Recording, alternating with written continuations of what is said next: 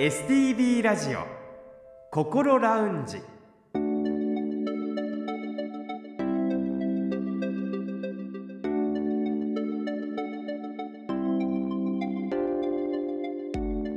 おはようございます。北本隆夫です。今週も聞いてくださっていますか？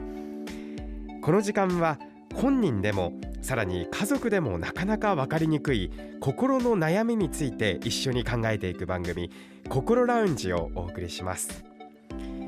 心の悩みは本当に人それぞれだと思いますが同じような悩みを持ってらっしゃる方経験された方は他にも多くいらっしゃいます。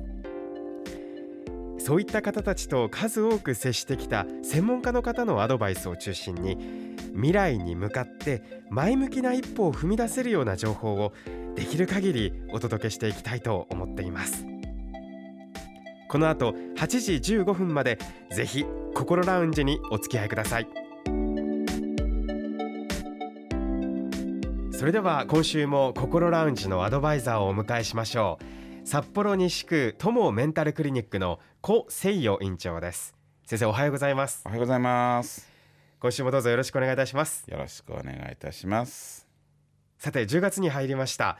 この番組4月からスタートしています心ラウンジですが先週の放送でちょうど半年が過ぎましたね。早いもんですね。半年ですね。そうですよね。初めてお会いしてから半年以上が経った感じですけれども。そうですね。白髪も増えましたねこのそんな早くないですよ。早くない全く変わってないですよ。あありがとうございます。あの皆さんからの反応もあのいただいておりましてはい、はい、届いているんですよね、はい、えー、今回はリスナーの方から届いた質問にもお答えしつつこの半年この番組で取り上げてきたテーマも振り返ってみたいと思っています、はい、それではまずその番組宛てに送っていただいた質問からご紹介しましょう。43歳の息子のことですがイライラ感が尋常ではなく息子が子供を怒るとき周りが見てもそんなに怒ること？と思うほど大きな声で怒ります。落ち着いた時に嫁と話をすると自分で収まりがつかないらしいです。車を運転していてもいつも怒ります。会社でもあるらしいです。病気でしょうか？よろしくお願いします。というメッセージです。先生いかがでしょうか？いやお母さんはね息子さんのことできっとご心配でしょうねこれはね要するに息子さんがですねご自身の怒りをコントロールすることはまあ残念ながらうまくできてないですよね。でこれが病気かどうかっていうことですけれどももしですねこの怒りをコントロールすることだけができないならばこれはですね病気である可能性は低いと思います。はい、問題はですねあの怒ることだけじゃなくて睡眠障害もあるあるいは不安が非常に強い。あるいは実はうつ状態になっている。要は怒りをコントロールできない以外にプラスアルファで何かあったら、うん、これはですねやはりね何らかの精神疾患の可能性は私はあると思いますね。はい、じゃあ怒ることだけであれば病気の可能性は低いということなんですね。そうです、うん、まあ、でも病気の可能性は、えー、ないとしてもじゃあそれでええか言うとやっぱりしんどいでしょうね。ご本人もしんどいし、うん、周りもしんどいですから、こういう時はですね、この怒りをどうするか、これはですね、今、流行りの言葉が一つありまして、アンガーマネージメントです。アンガーマネージメント。はい、そうです。 anger というのはですね、あの怒りの英語ですけれどもね、うん、 anger というんですけど、マネージメントというのはですね、制御するという意味ですけれどもね、まあ、基本は、この怒りのコントロールということはその人その人の、まあ、大人のを測る、えー、ものでもあるんですよ。大人度？そうなんですよ。大人の度合いそうですよ。要はねあの怒りをコントロールしないのは実は子供でしょ。1歳児2歳児3歳児平気に物を投げますもん。あそうですね。もうギャン泣きするもん、うん、俺は今怒ってるぞ。はよミルクちょうだいってママに抗議してるんだもん。そうですね。でも私たちはだんだん大人になっていくとこの怒りのコントロールしないと大人ではないっていうふうに考えるわけですよね、はい、そうするとじゃあそれでも怒りが出てくる。要は怒り自体はあって当たり前な感情なんですけど問題はそれをコントロールすること。コントロールというのはどういうこと？怒りをなくすことではないんですよ。はい。なくすことはできないわけですから怒りが出てきたら今たった今この怒りの相手をしないことなんです。怒りが出てきた時にそれを抑え込むっていうイメージよりも相手をしないってどういう今相手をしないずっと相手しないって意味ではないんですよ。例えばですねもう腹立つ。お前ぶん殴ってやろうかって言うとしましょう、はい。それはねあの言葉でこうあの殴ってやろうかって言ってるのは本当のこの怒りなんですよ。はい。じゃあこれは要は相手に腹立ってるっていう怒りなんですけども、この怒りはいやいや相手に腹立ってはいけません。目の前にいる人は実は素晴らしい人だって思う必要はもちろん全くないわけですよね。はい。だから怒っていいんですよ怒っていいんですけどもこのわっと出てくる怒りを今は相手しない。まあまあ置いときましょう。この怒りを消すことはないです。だって本当に怒ってるんだから。うん。でもこのままこの怒りに任せると相手を殴ってしまうかもわからないから今その怒りの相手をしない。置いときましょう。うん実は私がね、えー患者さんに、えーよくあるのはですね言語化なんですよね。自分が腹立ってるとなるとですよ、えーそれを言葉にして書いてみるといいんですよ。うん。何が自分の怒りなのかそうです。言葉にするっていうそうですね。これゲームみたいなことを、えー一つ皆さんにご説明しますけれどももう腹立つ。もうこいつところ行ってもうむむちゃくちゃにしてやろうかと思った時に紙をメモ用紙でから取り出してもう腹立つ。今からすぐむちゃくちゃにしたいって書きます。はい。これは怒りを、えー表してるだけで相手はしてないですよ。そしてこれをくちゃくちゃにしてゴミ箱に向かって投げるんです。うん。ピョンって投げるんです。これねうまく入らないんですよこれまた。ああそうですか。そうですよ。ストレス溜まりそうですね。そうですよ、そしたら入らんでしょ、知らないからね立って行って拾ってまた帰ってきて投げるんですよ、で何回かやってるうちにね入るんですよ、実はやってるうちに時間稼ぎしてるんですよ。私今言ったように今は怒りの相手をしないことなんですよ。時間稼ぎするんですよ。怒りというのは時間が経つとともにだんだんと消えることはないんですけどももっとうまい解決の仕方を見つけるんです。時間が必要なんです最初はもう殴ってやろうかと思うんですけどだんだんと殴っても仕方がないなってやっぱりもう一遍話しようっていう気になりますよね。でそう思うにはやはり時間が必要なんですよ。だから今はこの怒りの相手をしないっていうのは、えー一番いい方法だと思うんですけどその具体的な方法はね、えーまあ、いろんなサイトにもかけかあのありますので、えーここでは時間、えーかけてお話はしませんけども、まあ、見てみると分かると思うんですけど全部時間をかけてどうすればいいかって書いてあるんです。ああそうなんですね。はい。あのまあ大前提としてあの怒りが出てくる怒りの感情が出てくることは間違ったことではないっていうことですそうねなんですよ、はい。腹立っていいんですよ。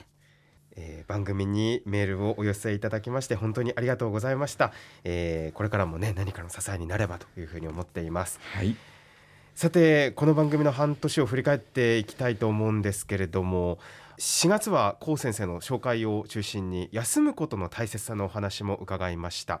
そして5月に関してはうつ病などの気分障害をテーマにお送りしてきましたが先生あの今も新型コロナウイルスの感染状況というのはあまりこう一気に減っているわけではないですけれども最近の患者さんのご様子というのはいかがですか、えー、とあんまり楽観的な話はできないですね。うんやっぱり経済の状況は、まああのー新型コロナウイルスの、まあ、症状の軽症化もあって、えー一時よりは少しはマシになってきました。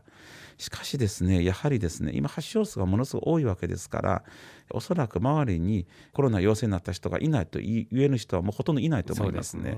そうするとね、とにかくね、暗いニュースばっかりです。うん周りがですね、ご自身の会社がうまくいかないご自身がうまくいかないご自身の周りがうまくいかないこういうねやっぱりよろしくない環境があるとですねうつ病がだいぶ増えますね。うんで実際にうつ病の患者さんが、えー初診でお見えになったりしますけどもものすごく増えました。ああそうですかはい、早くね世の中の景気良くなるといいなと本当につくづく思います。やはりその社会と密接に関係してるんだなというのはお話聞いてもはい実感しますね、そうなんですよ。そして6月に関しては発達障害をテーマにしましたがあの最近テレビドラマなどでもその特性を持った登場人物が多くなっているような気がするんですけれども先生はどうお感じですか？いや実際にねこれはねとってもねいいことだと思いますよ。はいあの発達障害というのはですね障害と何のあってもですね、えー病気とはまたちょっと違いますよね。うん要はあのあの何回も言うてきましたけれども長所をできるだけ伸ばして短所を避けて通ればきっとこう本人も周りももっと楽に感じることができるものですよね。そうするとまずはねこの発達障害は何なのかを知ることからうん始めなきゃならんですけどそれ第一歩やっとこの日本社会が踏み出した気が私はしています。一番はその周りの人が理解をすることっていうそこなそうんでですすね。ね周りが理解することご自身もご自身のことをよく理解することなんですよ。そして7月は不安症をテーマにしましたえパニック障害全般性不安障害社交不安障害強迫性障害についてそれぞれの特徴や治療方法をお伺いしましたねまあ要はねあの不安障害っていうのは細かく分ける必要私は正直そんなにないんじゃないかなと思いますけど、えー最も重要なのはこれは病気であるかつちゃんと治せる病気であるなので一人で悩まないで必ず SOS を出していただきたいと思います。はい、そして8月に関しては認知症をテーマに、えー進行のスピードを遅らせることができる薬があるのでえ早期早く発見して早期診断に結びつけましょう。そのためには離れて暮らしているご両親には3ヶ月に1回ぐらい会ってお話をすることが大切だと伺いました。そうですね。まあこれもこのコロナ禍の中では3ヶ月いっぺんもふるさとに戻ってご両親のもとで1日2日過ごすのが大変難しくなってきました。ね。まあそれでもやはりご両親の顔を実際に会って確かめましょう、うん。そしてお母さんの、えー作ったご飯を食べて味変わってないか。お母さんがずっと同じことを言うてないか、えーちゃんとお母さんのそばでそれを確かめましょう、うん。まあ認知症になってなくても親注文はですよ。子供が戻ってくるとそれだけ嬉しいもんですよ。そして先週までは睡眠をテーマにお送りしました眠る時間を決めない方がいいっていうことでしたね。あの起きる時間は決めた方がいいっていうことでしたね。そしてあの適度な睡眠がやはり生活習慣病の予防にもつながるっていうお話が興味深かったですけれども。そうですよ。睡眠というのはね実はねうんちくいっぱいありますからね。うん。もうこれね喋り出したらね寝ないで、え3日間くらい喋れますよ。一番悪いじゃないですか。睡眠不足に。ねやめときましょうね。でも本当にあの大切なのはあのいろんなこう規則だとかルールとかに縛られずに何て言うんですかね本能のままあの睡眠をとるっていうことなんだなっていううなんかそこにふふに落ちましたそこがそうなんですよ。早い。話ね寝たくなったら寝て目覚ましになったら起きる。それだけですよ。うん。そうなんですね。はい。このように4月から、えーお送りしてまいりましたが半年を改めて振り返っていかがでしょうか？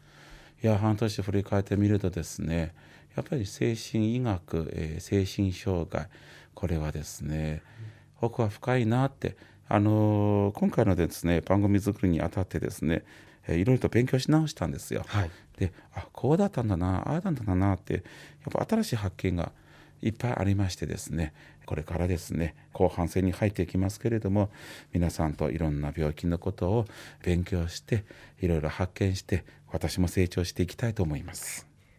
わかりました今日の心ラウンジは先週までの半年を振り返りながらお話を伺いました来週からは子供の心をテーマにしてえ児童精神科の先生のお話も交えてお送りしていきたいと思っています。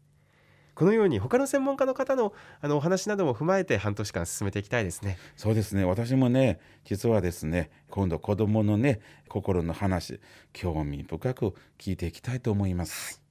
それでは先生来週もどうぞよろしくお願いいたします。よろしくお願いいたします STB ラジオ心ラウンジ。